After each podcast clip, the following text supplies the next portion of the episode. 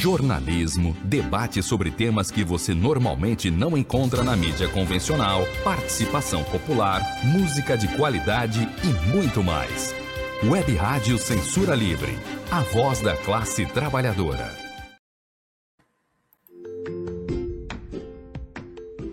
Olá, eu sou Lucília Machado, jornalista e diretora da consultoria Cessar Comunicação, Diversidade e Inclusão. Este é o podcast Acessando Lucília, que você ouve e assiste todas as terças-feiras, a partir das 18 horas, na web rádio Censura Livre, pelos canais do Facebook e do YouTube. Fique com a gente!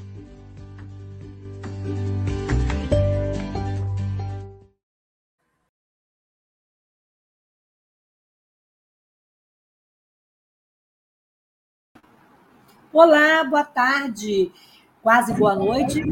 E hoje nós vamos falar sobre tecnologia assistiva. É um produto que ainda é muito caro e, custa muito para as pessoas e acaba se tornando um produto excludente para a maioria das pessoas com deficiência.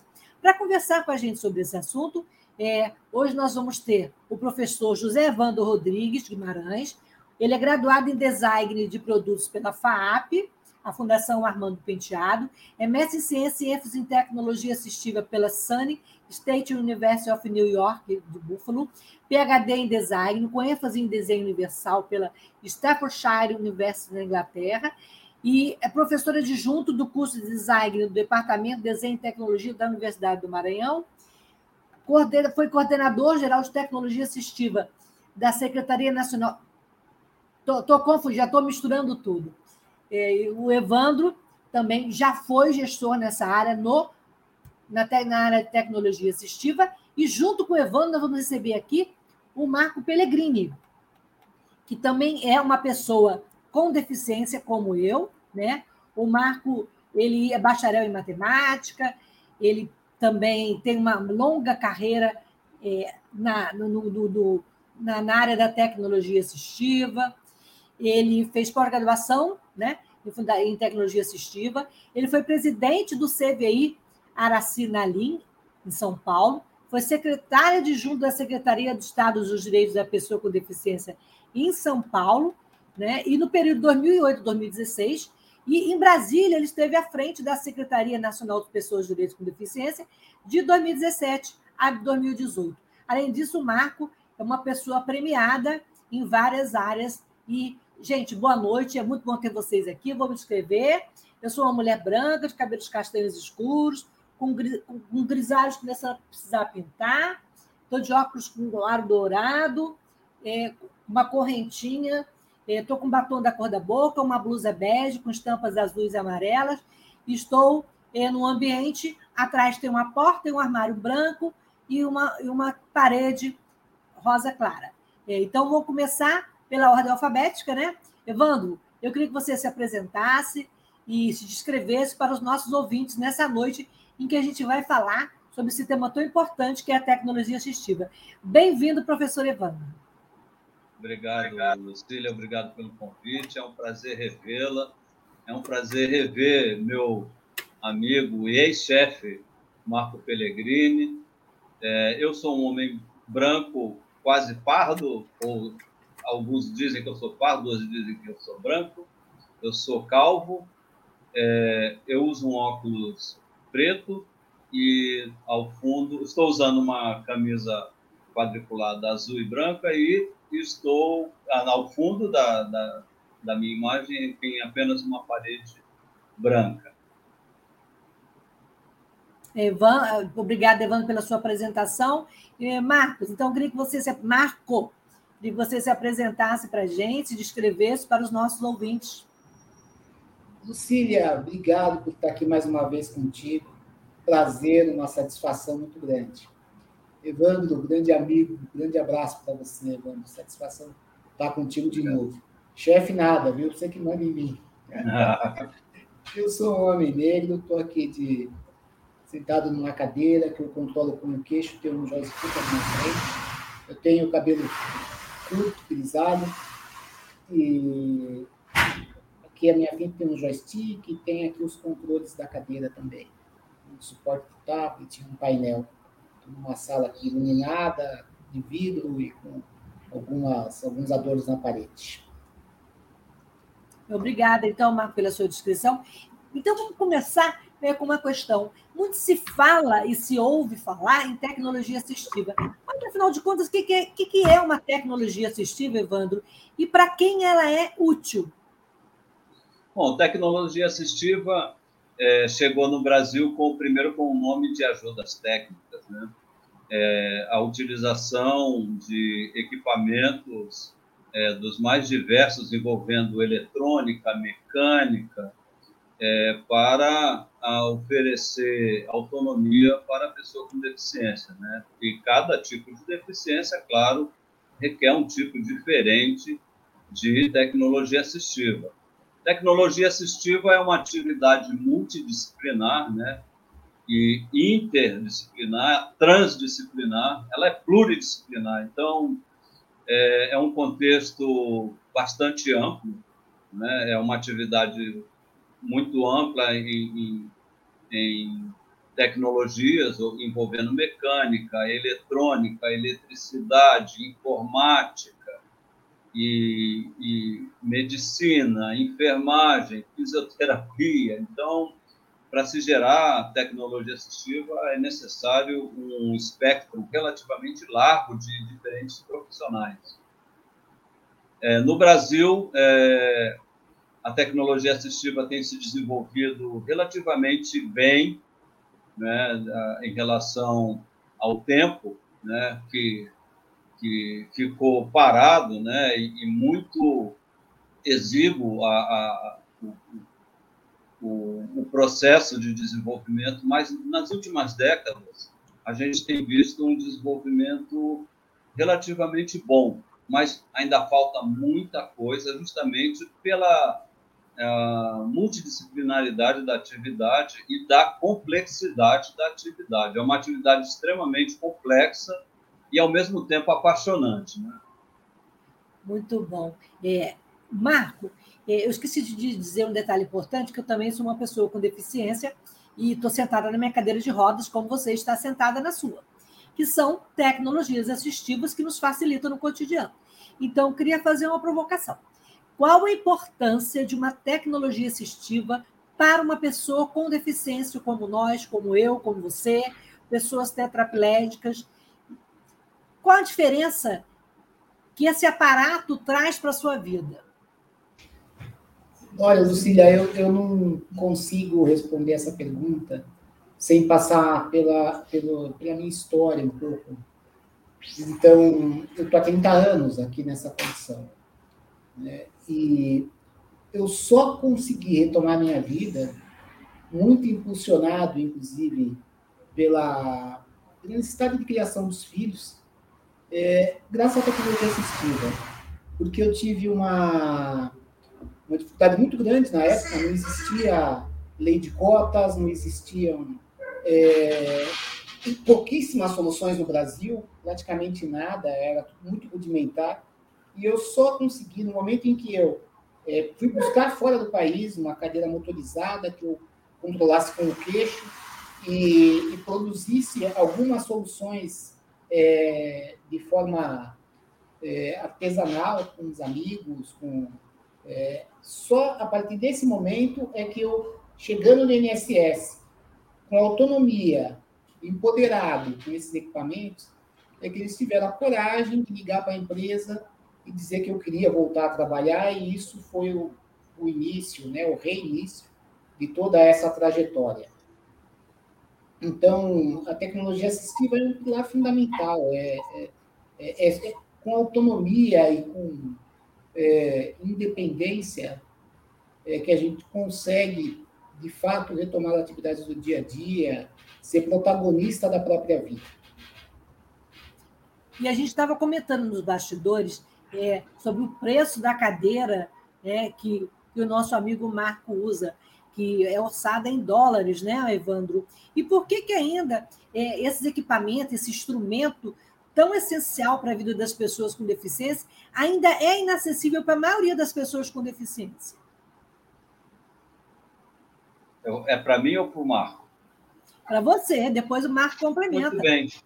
é, olha, uma cadeira como a do Marco envolve várias áreas de tecnologia. Né? Envolve tecnologia dos materiais, envolve engenharia, envolve física, envolve eletrônica, é, uma série de exigências técnicas de diferentes áreas do conhecimento. Né? É, Para se gerar um equipamento com esse nível, né, nós precisamos primeiro ter os profissionais é, com a, a, a habilitação para desenvolver um projeto com esse nível de complexidade. É, falando assim é, da cadeira do Marco, né, é, sem mencionar é, tudo que ela faz, ela pode colocar o Marco de pé, ela pode colocar o Marco deitado, é, ela pode colocar o Marco sentado, inclinado, tem toda uma regulagem que ele mesmo pode acionar e é, ela, ela tem um, um, um, sistema de controle computadorizado, é, com, com, joystick, com, com, com, uma interface adequada para o Marco poder operá-la. Então, é, gerar um, um, produto com esse nível de sofisticação não é barato. Né? Então, é, a, na, na, na ponta da linha, no final, ela vai ficar cara. Agora, eu entendo que é preciso mencionar que a aquisição do equipamento para a pessoa com deficiência não deve é, a compra, a aquisição não deve recair apenas no usuário. Né? Então, como a gente é, observa em, outros países, é, a produção de tecnologia assistiva é A, a entrega do equipamento também é subsidiada. Então, nos Estados Unidos, por exemplo, muitas pessoas que, que, que necessitam de uma cadeira como essa F5, né, da Permobil, que é uma excelente marca, é uma, é um excelente, é uma excelente empresa, né, é, para chegar, uma pessoa que precisa de um equipamento como esse, é entregue pelo governo. Agora, é claro, se for uma pessoa que tenha capacidade de comprar uma cadeira dessa, ela não vai receber gratuitamente. Né?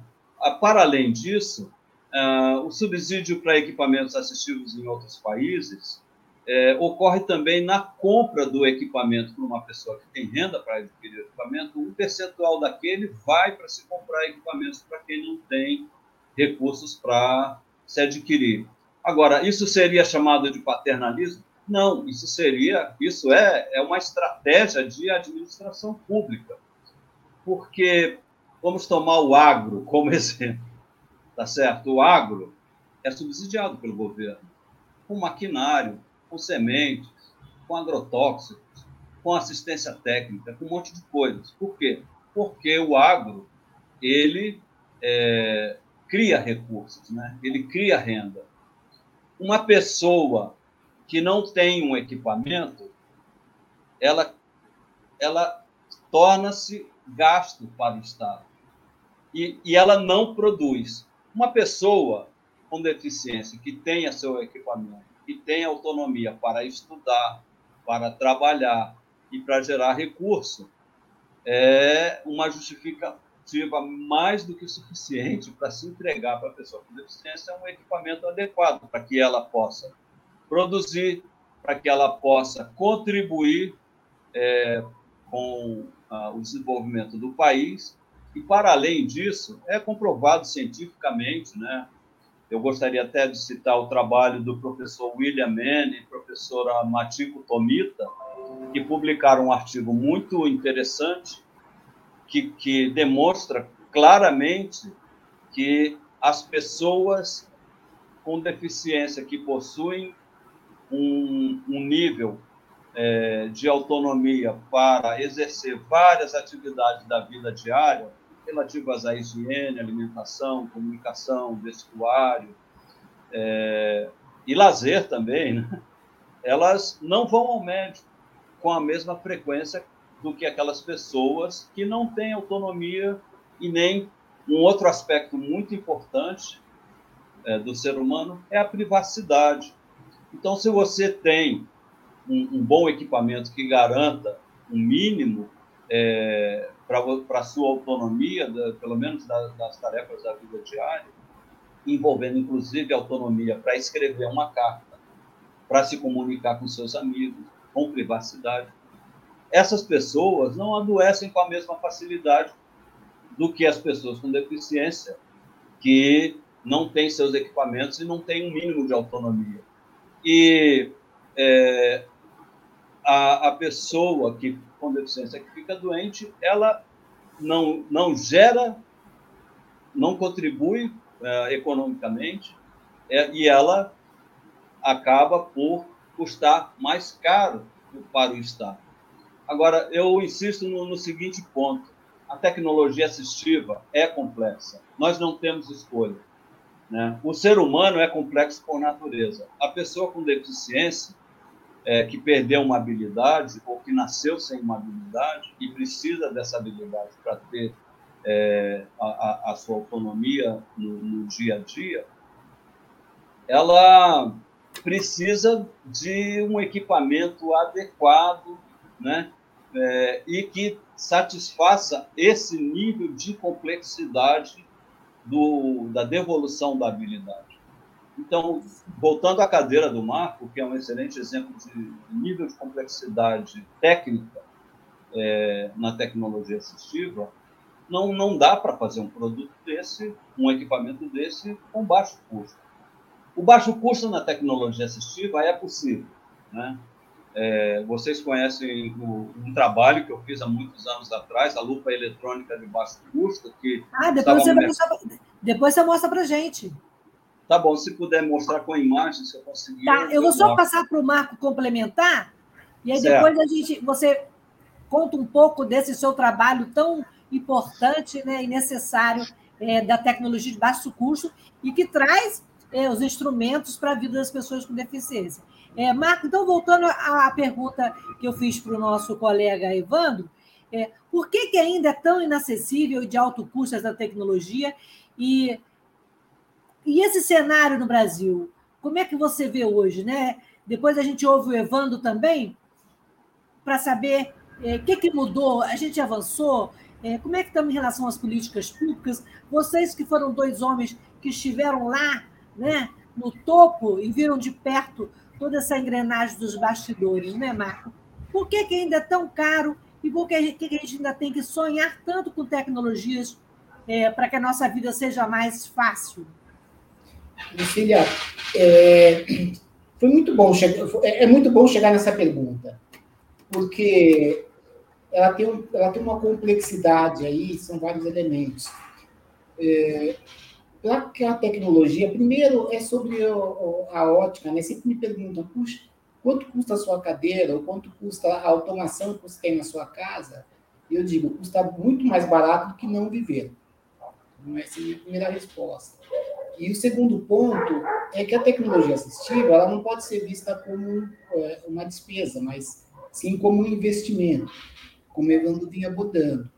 E como investimento não é investimento pessoal, é, esse é um investimento que é da sociedade, que cabe ao Estado é, fomentar e de várias formas. Então, uma das formas, ela começou a acontecer de uma forma organizada quando no estabelecimento do Plano Viver Sem Limites, o, eles criaram uma rede de tecnologia assistiva, então, tinha um ponto de coordenação, que era aqui o, o Instituto Renato Acha, daqui em Campinas, que coordenava esse trabalho com várias universidades. E para fomentar isso, o governo investiu, né, colocou algumas linhas, e isso criou um aprendizado. É, naquela época, nós fizemos parte, eu participei, junto com a Universidade de São Paulo, aqui com alguns projetos, é, que nós iniciamos na Secretaria de Estado, com investimento de Estado, e depois deu continuidade pela FINEP. E isso foi gerando um aprendizado. Então, no início, é, o resultado do, do, do, investimento foi que vários produtos que ficaram na prateleira ficaram lá no, a nível de protótipo, porque não é, não estava prevista uma etapa de produtização e de colocação no, no, no mercado desses produtos. Aí, numa segunda etapa desse aprendizado, é, o segundo edital saiu melhor, porque ele, pre, é, ele solicitou que fosse uma, em conjunto uma empresa para produzir, para fazer aquilo virar um produto, e a universidade, a academia, para desenvolver isso. Então, nós conseguimos chegar a alguns resultados de fato. Então, o controle de cadeira motorizada começo dessa cadeira, teve alguma coisa de impressora braille, é, de impressão de, de é, bancária, né, de status bancários. É, alguns produtos chegaram a, a, a, ser concluídos nessa fase. E então esse é um enfoque que o governo precisa e deve continuar. O que nós vemos atualmente no plano que foi lançado recentemente, alardeado pelo atual governo, é um plano completamente inócuo e desarticulado e que não faz sentido. A gente não consegue enxergar ali um produto e essa rede que existia antes foi desarticulada. Me parece que eles lançaram alguma coisa focada em doenças raras, etc., mais recentemente, mas que eu não conheço a consistência desse trabalho ainda, ele não foi apresentado é, é, de forma ampla. É, uma outra área de investimento para que essa tecnologia ela aconteça também é na, é, no, estímulo à indústria. Dizer, então, de que forma se pode subsidiar, de que forma se pode organizar essa indústria? Que nós percebemos é um, é um, um total desatendimento dos órgãos de controle. Então, no caso Anvisa, quando se trata de alguns tipos de equipamentos, né, é, em outros casos, outras áreas de governo também, que Denatran, por exemplo, se investe fortemente aí, tem alguns fabricantes que é, transformadores que investem fortemente para criar um veículo, criar uma situação melhor, só que não consegue depois homologar isso. Isso se arrasta por dois anos, três anos. Nós temos histórias é, é, é absurdas do, do, do, do, empresário dirigir o veículo até lá, o, o Denatur vai mostrar, escuta, está aqui, meu, isso existe. Vocês não vão olhar o papel que eu mandei, não vão aprovar isso, quer dizer, é um total descrédito, né, desatenção à, à nossa área. Também na Anvisa é a mesma coisa. Pra, nós levamos muitos anos para conseguir ter um processo de aprovação, de homologação de cadeiras de rodas que fosse coerente, que tivesse consistência, que tivesse lógica. Nós passamos muito tempo sem conseguir aprovar nada. Recentemente, um fabricante, a própria Pernambuco, teve aí no país, não queria citar, mas é, é um fato. Vieram para o Brasil tentando se estabelecer aqui comercialmente, mandaram para cá um, um, um, executivo deles. Eles desistiram de atuar no país diante da burocracia que se estabeleceu. Eles levaram, passaram aí dois anos investindo e não conseguiram vencer a burocracia nesse processo. Então, assim, é, para que essa área funcione, para que as tecnologias alcancem as pessoas, e são muitas hoje, né? a diversidade e a complexidade é grande, então a gente precisa de uma, de, de uma, de, de uma, de, de, um, de uma articulação, de uma organização muito maior do que essa que a gente vem, que a gente tem conhecido. Né? Nós temos capacidade de gerar isso na academia, nós temos é, interesse da indústria nisso, né? Existem pessoas que já despertaram atenção para essa nossa área. É uma área rica. É o caso, por exemplo, dos ônibus rodoviários. Os ônibus rodoviários hoje eles têm uma solução de poltrona móvel que era inédita. Não existia no país uma forma de embarque da pessoa com deficiência dentro do ônibus. Foi desenvolvida a partir de uma nova técnica BNT, um debate intenso, uma atuação do Ministério Público para fazer a coisa acontecer. Saiu um resultado e tem um fabricante, quer dizer, alguém está produzindo, está gerando emprego e está atendendo a pessoa com deficiência. Só que o governo precisa, de fato, se debruçar e dar atenção e colocar gente capaz de fazer com que essas coisas aconteçam. Evandro, é, então, obrigado, Marco, pela sua resposta. É, Evandro, então, de lá para cá, desse tempo que, que, o, que o Marco falou, do plano Viver Sem Limite, é, hoje nós temos, nesse, diria, desgoverno, um quadro né, é, que falta investimento, que falta vontade política, É, e, e, a gente sabe como, como é que anda é, na universidade essa contrapartida, esse pensar acadêmico em soluções alternativas. Eu sei que você atua nessa área e que você já fez muitas coisas é, que contribuíram e contribuem para as pessoas de deficiência tenham acesso às tecnologias. Eu queria que você falasse desse importante papel dos institutos, da universidade e nos falasse um pouco do seu trabalho. A gente vai ter um intervalo às 18h30, mas você vai falando e quando chegar às 18h30 a gente dá um, dá um, um corte okay. para o intervalo e a gente volta, tá, Evandro? É muito importante falar dessa sua, desse seu trabalho, dessa importância da universidade estar pensando, discutindo sobre isso. Muito bem. É, como eu já tinha mencionado, e o Marco também, houve um desenvolvimento interessante em relação à tecnologia assistiva nas últimas décadas, né? Como o Marcos estava dizendo, né, no, no início das, dos anos 90, ainda era muito difícil uma série de coisas né, que não favoreciam o desenvolvimento da tecnologia assistiva. No final, no início dos anos 2000, a coisa começou a melhorar bastante com a criação do Comitê de Ajudas Técnicas, né, lá na Secretaria, com muitos acadêmicos é, bastante competentes, né, que escreveram o primeiro Plano Nacional de Tecnologia Assistiva, criaram o CITA, né, que é o Comitê Interministerial de Tecnologia Assistiva, que está ativo. Né? Nos últimos uh, anos, é, algumas coisas foram feitas, né, mas não com a mesma potência que, que foi feito inicialmente no, no, no, início dos anos 2000. Mas nós temos agora um novo centro de tecnologia é, para a, a, o Paradesporto, né, que foi criado lá em Uberlândia, é, o, o, CNRTA, né, que é o Centro Nacional de Referência de Tecnologia Assistiva, aqui lá em Campinas, no Instituto Renato Ascher, é, eu não sei se ele está funcionando ainda, né, eu tenho procurado na internet, nem o site mais eu não encontro. Então, é, em relação à, à universidade, Hoje nós ainda não temos é, nas universidades públicas o número de cursos relativos à tecnologia assistiva que justifique, né, que, que, que seja adequado para as dimensões do Brasil. Né? Então, nós precisamos muito de profissionais com formação específica em tecnologia assistiva. Nós temos muitos profissionais fazendo tecnologia assistiva sem certificação. Nós temos no mercado cadeiras de rodas sem certificação, sem homologação, devidamente, como o Marcos estava dizendo. Então, eu entendo que, atualmente, é necessário um olhar mais cuidadoso em relação à academia e à tecnologia assistiva e a formação de profissionais específicos em tecnologia assistiva, não apenas pela necessidade atual que o Brasil tem nessa área, mas a gente precisa pensar também em relação ao envelhecimento da, da população brasileira.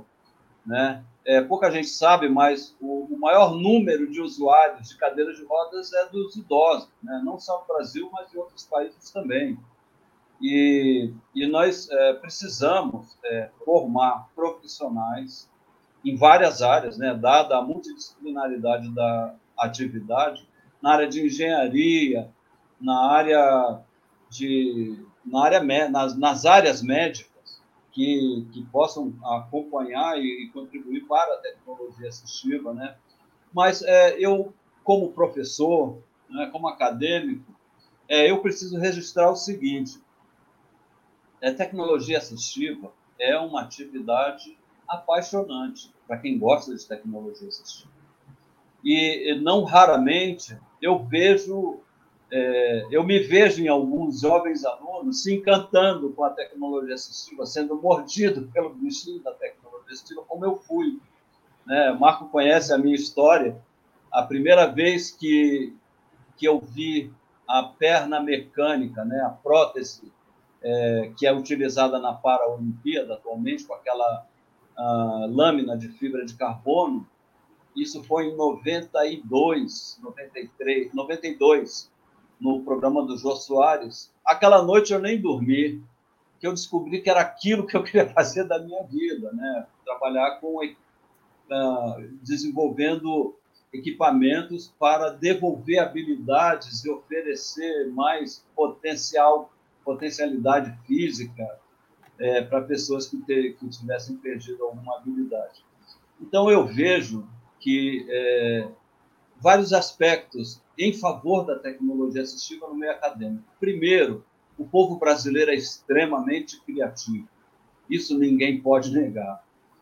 É, segundo, tecnologia assistiva é uma atividade encantadora, que eu tenho visto estudantes, ex-alunos que agora são professores, desenvolvendo é, equipamentos de tecnologia assistiva. Atualmente, eu estou orientando, eu não posso nem dizer que eu estou orientando, porque o, o aluno está tão encantado com o assunto, que ele ganhou uma autonomia muito interessante em fazer o trabalho dele. Ele é do departamento de física da minha universidade e eu fiquei encantado, né, de ser convidado por um estudante do departamento de física para ser orientador do trabalho dele na avaliação de centros de gravidade e centros de massa em cadeiras de rodas para basquete e rugby, né?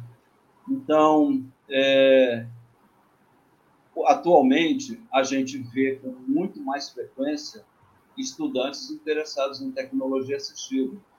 Então, isso é um sinal muito bom no sentido de nós uh, prepararmos uh, profissionais uh, nessa área pelo Brasil todo.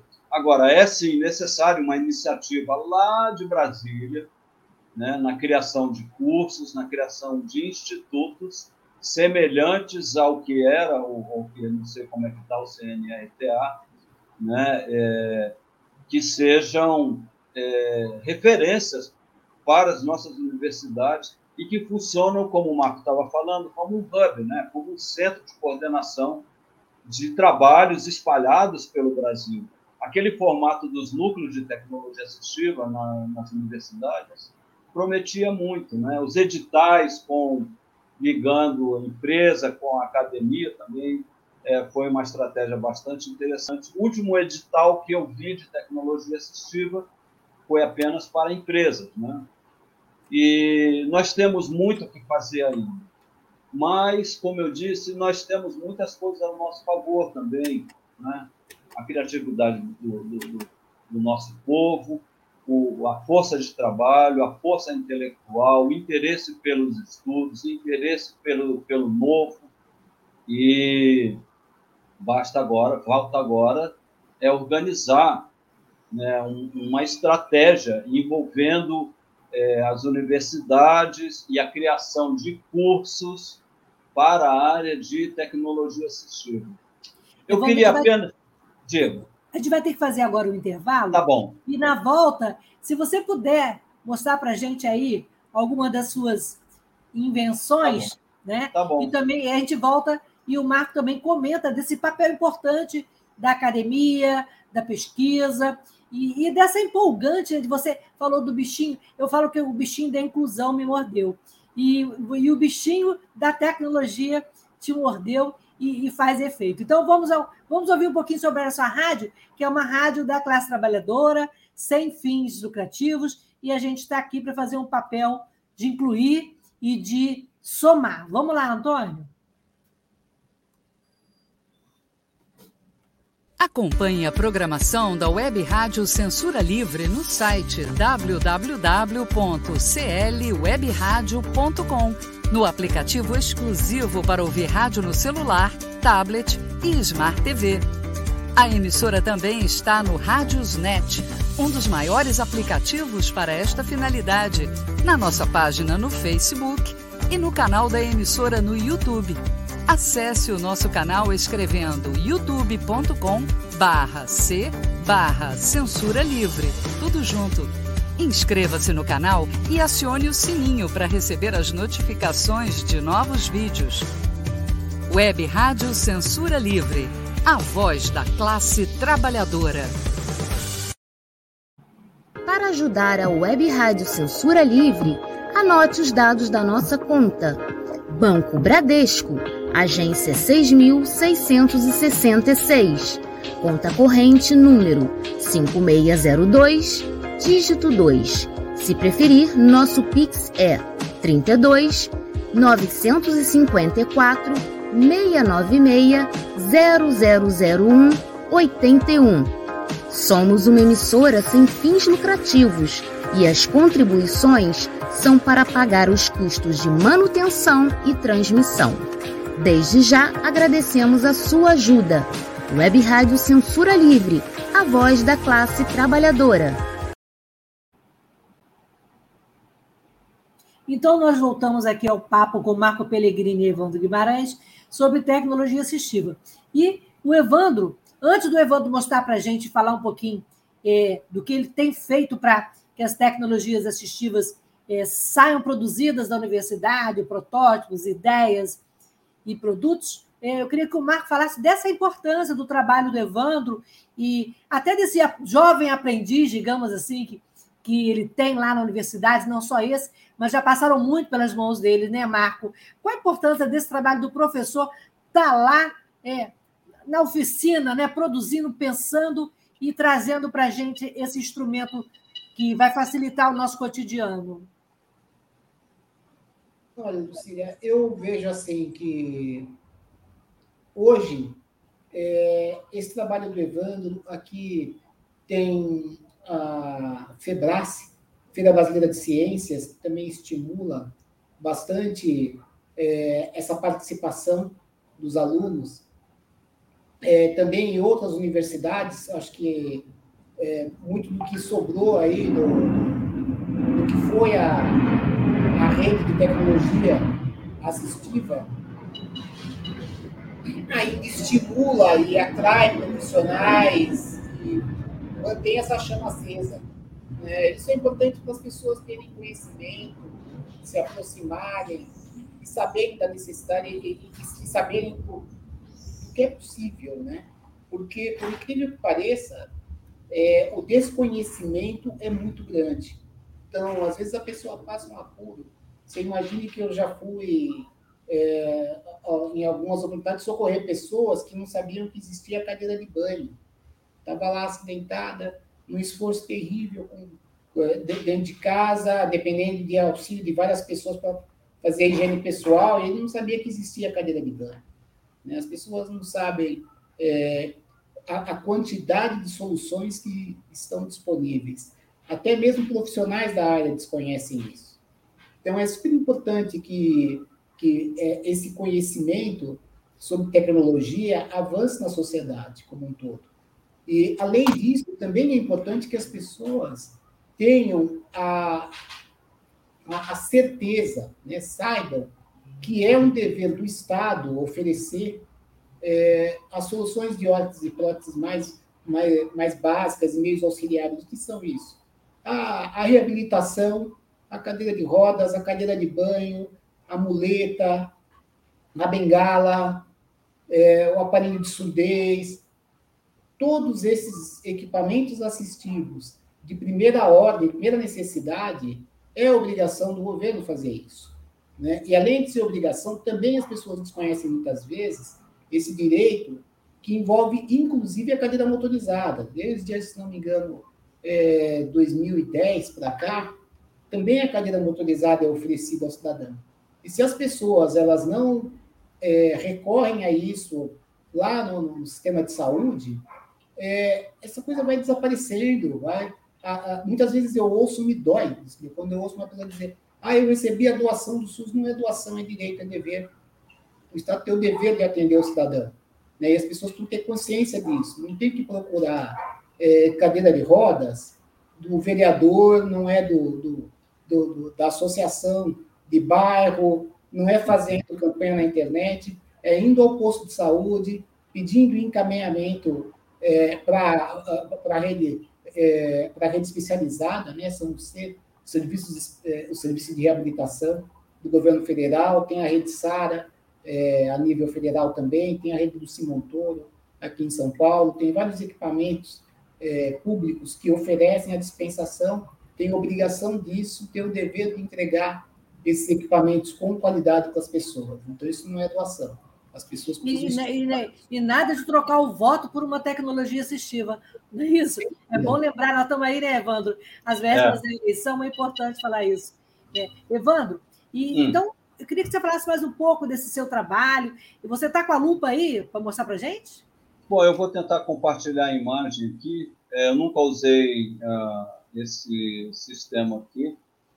É, eu estou aqui em compartilhar a tela. Dá para compartilhar, ô, Antônio? Vamos ver o que o Antônio diz aí. Qualquer coisa eu passo o WhatsApp dele e a gente. Como é ao vivo, como, diz o, como diz, dizem, a gente tenta de tudo, né? Se você não conseguir, a gente pode tentar mandar uma foto e o Antônio reproduzir. Que é tá importante. Certo. Enquanto se você tenta isso, se você quiser ir falando um pouquinho da história, ou posso também perguntar, outro, é, seguir na conversa com o Marco e depois volto com você. O que, que você prefere? Bom, eu, eu prefiro tentar compartilhar, mas eu não sei tá. como fazer isso. Vamos ver, Antônio, é, ele consegue compartilhar aqui do, do, da plataforma? Eu acho que não, né? Alô, produção? Evandro, tem, uma, é, tem um ícone embaixo, compartilhar. Certo. Você clica ali, aí você diz compartilhar janela. Aí você seleciona a janela que você quer compartilhar. Bom, ah, no, no, no, no, ícone que eu tenho aqui, compartilhar, tem compartilhar a tela. Tela. Aí abre um outro. Acho que o Antônio vai falar alguma coisa aí, Antônio. Compartilhou é, tela. O, Mar, o Marco matou a charada. Vê, vê, se você encontra aí, Evandro. Ah. Compartilhar aí. Tem um, do lado um... e sair do estúdio, lado é. esquerdo. Para mim é embaixo. É embaixo, compartilhar. Compartilhar a tela. Aí abre uma outra janela. Compartilhamento de tela é mais fácil com dois monitores. Compartilhamento de tela funciona melhor com um computador potente. É, Bem, então, você quer passar para o Antônio? Antônio, uma janela. Aqui, bom, consegue? achei aqui. Achou? É, de, é, aqui falou uma janela. Então,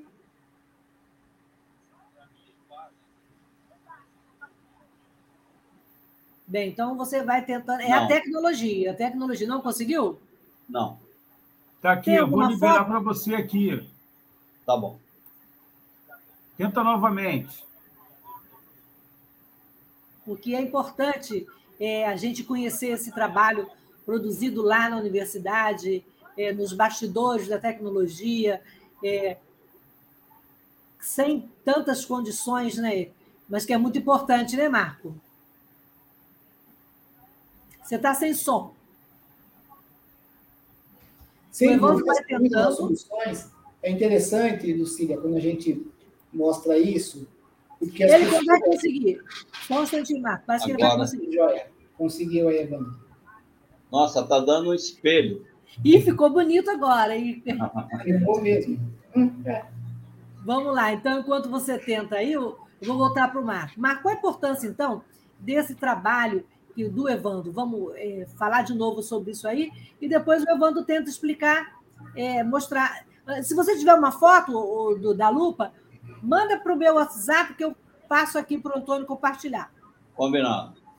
Então vamos lá. É, voltando então para o Evandro. Evandro, fala então da, da, desse trabalho, como é que foi esse essa lupa manual que fez tanta diferença?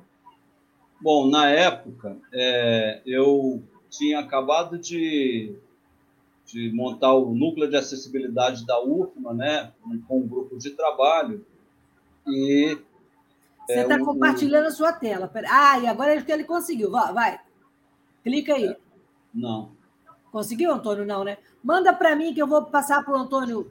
Eu já mandei para você. Tá, tá bom. Então vai falando sobre ela aí, que eu bom, vou. É, na época, é, nós recebemos uma, uma verba do governo federal para comprar equipamentos para os nossos estudantes com deficiência, né? E eu tinha, portanto, 16 alunos com baixa visão. E o, o a verba só deu para comprar três lupas eletrônicas, né? Que nós colocamos na, em algumas bibliotecas para que eles acessassem o conteúdo impresso. Cada lupa custava, na época, dois mil e poucos reais. E eu falei, eu, eu imaginei, pô, não parece um equipamento assim tão sofisticado, né? E aí eu me fechei na, na minha oficina, na minha casa mesmo, e desenvolvi essa lupa eletrônica, né, de baixo custo, ah, feito com uma webcam. e preso numa tampa de saboneteira com quatro rodinhas, de maneira que ela deslizava alinhada com o, texto. Esse trabalho, é, para além, eu acho que muito mais para além do, da divulgação, que foi muito boa para a nossa universidade né, e para a tecnologia assistiva, é, foi o benefício que eu consegui oferecer para os nossos alunos com baixa visão. É, eu entreguei para cada um deles um notebook, né? eu, ao invés de gastar dinheiro com o equipamento apenas, eu comprei notebooks para eles e, uh, junto com o notebook, a, a, lupa eletrônica, que é semelhante a um mouse, né, de maneira que eles podiam acessar. Na época, eu conseguia produzir uma lupa dessa por 42 reais. Hoje ela custaria uns, por volta disso, no máximo 50 reais. E no né? mercado, quanto custa uma lupa desse tipo? A, a, a última vez que eu vi estava custando 600 reais. Né? Mas eles Olha utilizam. É, mas é, é, é, é necessário se, se, fazer justiça pelo seguinte fato: essas que custam 600 reais, elas têm realmente uma câmera com, com mais qualidade ótica, né? E com mais qualidade de captação de imagem. Junto com a lupa vai um software que você pode mudar os contrastes, né? fazer branco e preto, preto e branco, ou então laranja e azul, e mudar as cores de acordo com a patologia que a pessoa tem. E, mas foi interessante uh, de se divulgar que é possível, sim, é, com um pouco de boa vontade, criatividade né, e algum conhecimento técnico, se gerar equipamentos de boa qualidade e com, com uma boa performance e com preço é, bem mais reduzido. Né? É claro que. Evandro, me permite um gancho? Pois não. A partir daí, é, você sabe, Evandro, Lucília, é, essa questão do preço, o Evandro chegou num ponto bem importante. Né? Quando você. É, quando a gente diz que precisa de um estímulo de governo, de uma estratégia para que isso se estabeleça, é, é, por quê? Porque você fazer é, manualmente isso, o que, e é o que a universidade vem fazendo, e até o que tem atendido muita gente, é, você mede aquele custo do material que você gastou. Né? Então, você fala, ah, custa isso. Agora, você não tem uma empresa é, oferecendo uma solução e não tem uma rede de assistência técnica, não tem um atendimento, é, fazer os upgrades necessários, os ajustes, então, isso é um, é um negócio, né? se estabelece aí é, o, o, uma ação de mercado que não é só o custo do material que é empregado. Né? Nós temos vivido no Brasil muito essa situação de dar a própria solução no guincho de transferência, é, até né, arrepia os cabelos, mas adaptações veiculares feitas no fundo da garagem, que aí não passa por nenhum tipo de fiscalização, de homologação, é, muita solução que o, o amigo, o engenheiro, o técnico faz, é, só que isso não desenvolve um mercado de tecnologia assistiva. Então, a universidade ela tem um papel importante de demonstrar isso, né, que é possível, que se dá para fazer, mas nós precisamos estabelecer um mercado. Então, é, eu experimentei um braço robótico por um período, que eu conseguia comer só usando joystick, beber água, abrir uma porta. Sensacional, custa também alguma coisa em torno de 25, 30 mil dólares. Né? Aí você fala, puxa, mas o, o, o, o que tem aí dentro não custa ali metade, é verdade. Só que é, manter, uma, manter o atendimento ao cliente para oferecer isso custa. Né? Hoje no Brasil, sequer nós temos uma rede de de pós-venda de cadeiras, de cadeiras de rodas. O equipamento mais básico que existe. Você não tem a presença do fabricante nem sequer nas capitais. Nem sequer nas capitais você tem a presença do fabricante. Então, a garantia ela é oferecida, é, ela não é oferecida na prática. Então, quando o sujeito está lá em Belo Horizonte, ele precisa de lançar mão da garantia, o sujeito vai falar, ah, põe a cadeira transportadora, manda aqui para a fábrica, em X lugar. Isso não é garantia, isso não é pós-venda. Né? Então, a gente precisa estabelecer uma rede de atendimento de fato.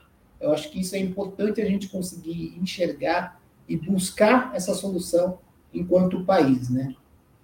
Eu acho que agora, Marco, a gente vai conseguir é, ver as fotos é, do trabalho do, do Evandro.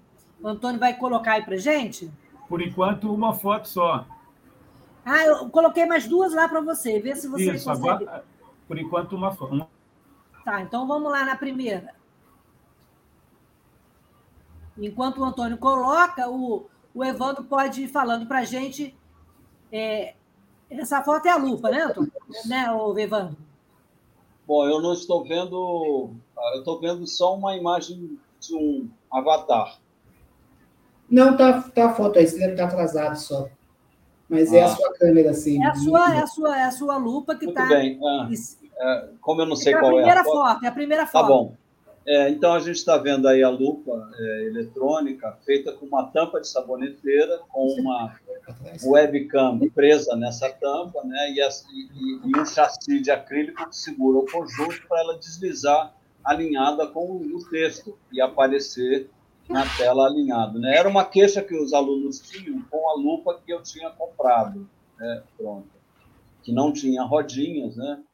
E atualmente é, algumas empresas já estão fabricando a lupa com, com rodinhas. É, eu, não, eu realmente não estou vendo a imagem até agora. A imagem que passa é aquela mesma. Consegue, as outras fotos você consegue colocar, Antônio? A, a ação do Evandro chegou a incomodar vários fabricantes. Isso. Aí tem a é. outra foto da inovação e inclusão social, aquela é, caixinha. É, eu estou vendo agora.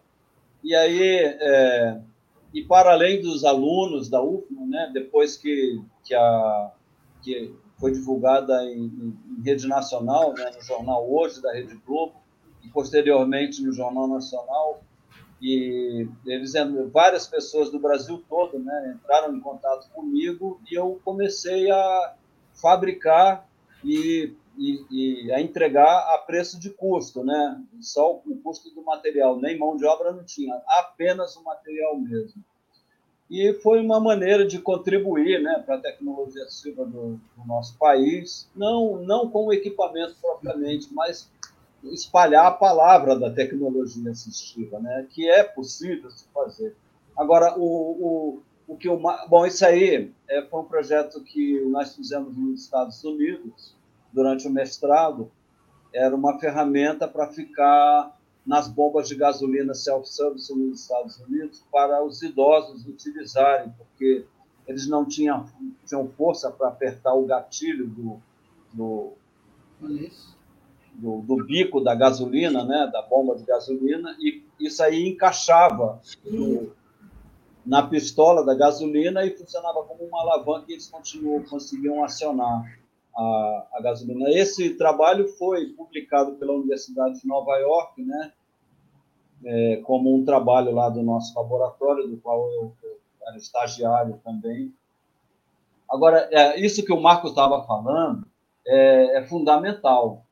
É, e nessa nota do Marco dizer que é, uma coisa é você realmente fazer manualmente na universidade, entregar, né, sem assistência técnica, sem todo um, um aparato necessário para dar suporte para a tecnologia assistiva. Né? Esse trabalho foi um trabalho praticamente emergencial. Né? E aí, nessa linha, eu gostaria de, de, de comentar aqui o trabalho hercúleo das empresas brasileiras que fazem tecnologia assistiva. A gente sabe que ser empresário no Brasil não é moleza. Quando você contrata um funcionário, você está pagando é dois, não é? E mais uma série de, de encargos que o empresário tem. Então a gente vê várias empresas é, gerando equipamentos muito bons e sem escolha, né, para poder continuar produzindo e ter todo uh, esse aparato necessário de assistência técnica, substituição de peças, garantia, e com certificação, com atendimento clínico, inclusive, né? É, a gente tem que, que dar um crédito para o empresário de tecnologia assistiva brasileira que faz um trabalho hercúleo Né? E nós temos muitos produtos muito bons, como o TIC, por exemplo, né, que foi gerado lá em, em Minas Gerais, com o Gleison e o Adriano. Né? Aquele óculos, né, Marco, que a gente está Isso, exato. É, que não é caro e, e extremamente eficiente para movimentar o mouse e operar. Né? Hoje o Vivap também, nós desenvolvemos, o Siriana AME, a AME é uma associação nossa aqui em São Paulo. Então, é uma moradia para pessoas com deficiência, com todo o sistema de automação e de supervisão. Então, é, você não precisa ter alguém olhando para essa pessoa. É, os sensores sabem se ela é, se encontra em uma situação incomum, uma queda, é, ou se ela está deitada há, um tempo é, fora do comum, se está sentada em uma situação muito incomum, e ele vai alarmar e vai buscar ajuda. Então, isso serve tanto para uma residência compartilhada, como também para é, em situações é, quaisquer, né? Uma pessoa que mora sozinha. E também tem uma pulseira que a pessoa, por comando de voz, também avisa o cuidador para ele se aproximar e oferecer o serviço. Né? Então, é, a AMI também desenvolve uma série de tecnologias desse tipo. O ICOM, que é essa central de intérprete de Libras, né, que, que a gente oferece aí para todo o sistema de computação de telefonia, também foi um desenvolvimento da, da AMI. Então, tem vários desenvolvimentos que a gente vem oferecendo, vem buscando, e buscando formas de sustentabilidade para isso.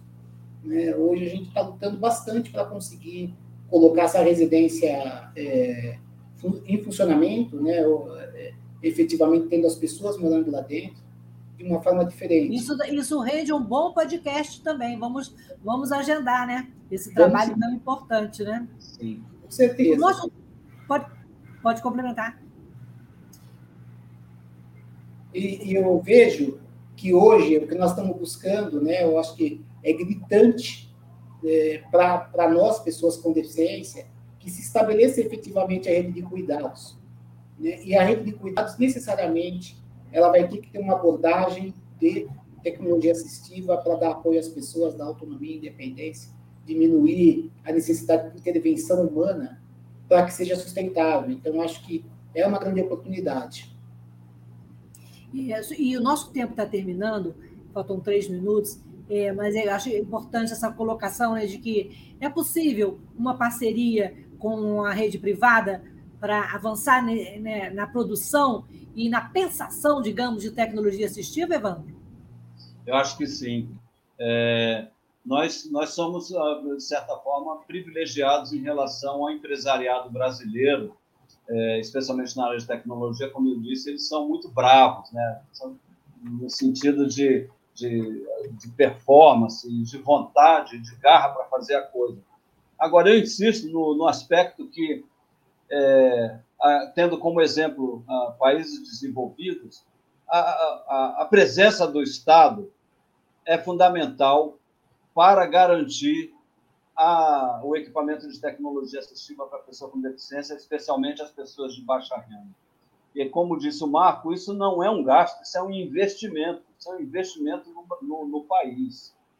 Né? E é, eu acho que nós temos tudo para gerar tecnologia assistiva de alta qualidade. Nós já geramos, inclusive. Possivelmente não tanto porque é, eu, eu entendo que é, é mais é, importante agora pensar numa articulação em nível nacional. Estava publicado na internet o, o PNTA, né, o, o, Plano Nacional de Tecnologia Assistiva, com muitas, é, muitos aspectos muito bons. A mesma coisa a LBI também é muito boa. Agora a gente tem que seguir aquilo, né? E preparar o. Em prática botar em prática. Né? É isso. E principalmente, Agora, comentando, Evandro, uhum. é, é, essas estratégias não adianta vir de cima só, né? Ela precisa ser discutida, precisa ser plural, né? Para estabelecer é, esse sistema todo, tudo que a gente precisa. Né? Então não adianta fazer isso a portas fechadas. É preciso isso. fazer muito diálogo, com uma ampla rede de debate que envolva a academia, que envolva a indústria e que envolva o usuário. Porque senão, não para em pé, a coisa não acontece. É sim, o que a gente tem assistido sim. o tempo todo nesses últimos anos. Meninos, sim. e seu recado final vai para quem, Evandro? Depois o, o Marco também manda o seu recado final para quem e por quê, né? Um recado aí para esse final de noite. De, de o, meu recado, o meu recado final vai para o meu orientando Júlio, que está avaliando é, centro de gravidade e centro de massa em cadeiras de rodas. Né? É um trabalho muito, muito interessante que, que ele fez. Eu estou revisando o trabalho dele. Conteúdo muito bom, com uma parte histórica muito bonita em relação ao paradesporto no Brasil. Então, Júlio, eu estou aqui torcendo por você para que corra tudo bem na defesa do seu TCC. E eu também, Júlio, tudo de bom para você. Sorte grande aí você ter o Evandro do seu lado. Marco, e o seu recado final?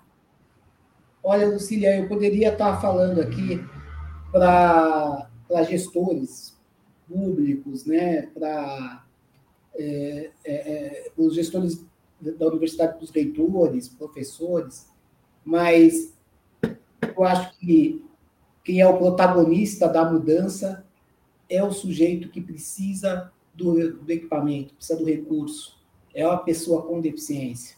Eu acho que nós, pessoas com deficiência, precisamos tomar isso para nós, tomar isso como prioritário, como necessário, como imediato. Não se vive para daqui a 20, nem 30 anos. Se vive para agora. Então é preciso que isso esteja na sua, no seu radar aí, para que você olhe para isso quando você for votar, que você olhe para isso na empresa que você trabalha, para que você olhe em seu redor e exija e faça de todas as formas acontecer. É preciso exigir que as soluções cheguem a todos. Não é possível a gente continuar olhando e para poucos eu sou um privilegiado entre tantos e não é possível que isso fique nesse nível. Todo mundo precisa ter essa solução. Então vamos lá, gente. Vamos para cima.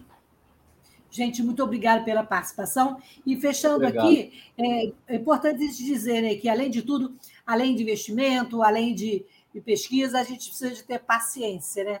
Paciência de que esses caminhos sejam trilhados, que a gente consiga avançar, derrubar barreiras, né, de, e não conviver com capacitismo e acreditar no potencial das pessoas com deficiência. E eu deixo aí um vídeo final é, para reflexão e para fechar o programa dessa noite. Valeu, gente. Obrigada e até a próxima terça-feira. Fique de olho que o vídeo vale a pena. Beijo, beijo, Marco. Beijo, Evandro. Beijo, Marco. Beijo, Luci.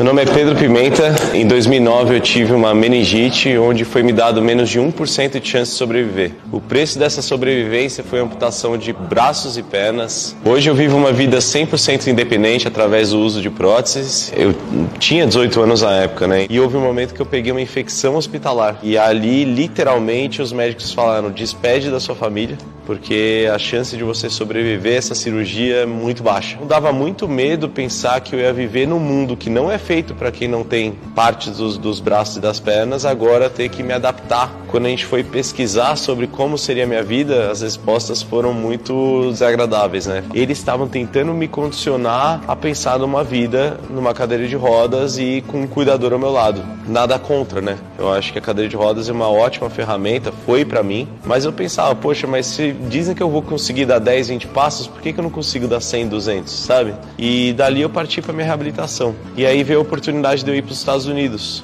Eu conheci o vice-presidente de uma empresa grande lá num congresso de próteses. Quando eu cheguei lá, tinha veteranos de guerra. E dali eu não olhei para trás. Eu decidi que eu ia dar tudo de mim mesmo, foi um treinamento militar que eles chamam de bootcamp. E eu voltei ao Brasil empurrando minha cadeira de rodas. E chegando aqui, imediatamente eu falei: pai, mãe, eu vou doar a cadeira. Agora vão fazer 12 anos, em dezembro desse ano, que eu não sento na cadeira. E agora na pandemia, eu vim fazer home office aqui, ainda trabalhando lá fora, né? Mas eu vim para cá para ficar com a família, com a noiva. E eu, quando eu olhei para cá, para o nosso país, eu falei: poxa, tem espaço para, né? Tem tanto que melhorar que eu acho que eu posso ser mais útil aqui do que eu era lá fora. Está na hora de abrir minha própria clínica de reabilitação aqui no Brasil. O nosso slogan é a vida recomeça aqui, porque a gente cata esses cacos de vidro, não vai construir o mesmo vaso, nós vamos construir um vaso novo, um vaso até às vezes mais bonito, com mais propósito do que tinha antes, né?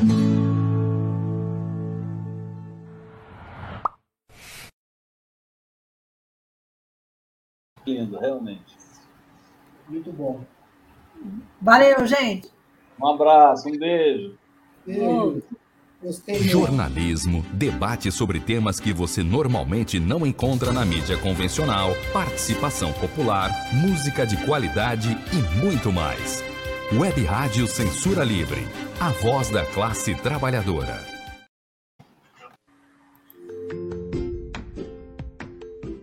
Olá, eu sou Lucília Machado, jornalista e diretora da consultoria Acessar Comunicação, Diversidade e Inclusão. Este é o podcast Acessando Lucília, que você ouve e assiste todas as terças-feiras, a partir das 18 horas, na web rádio Censura Livre, pelos canais do Facebook e do YouTube. Fique com a gente!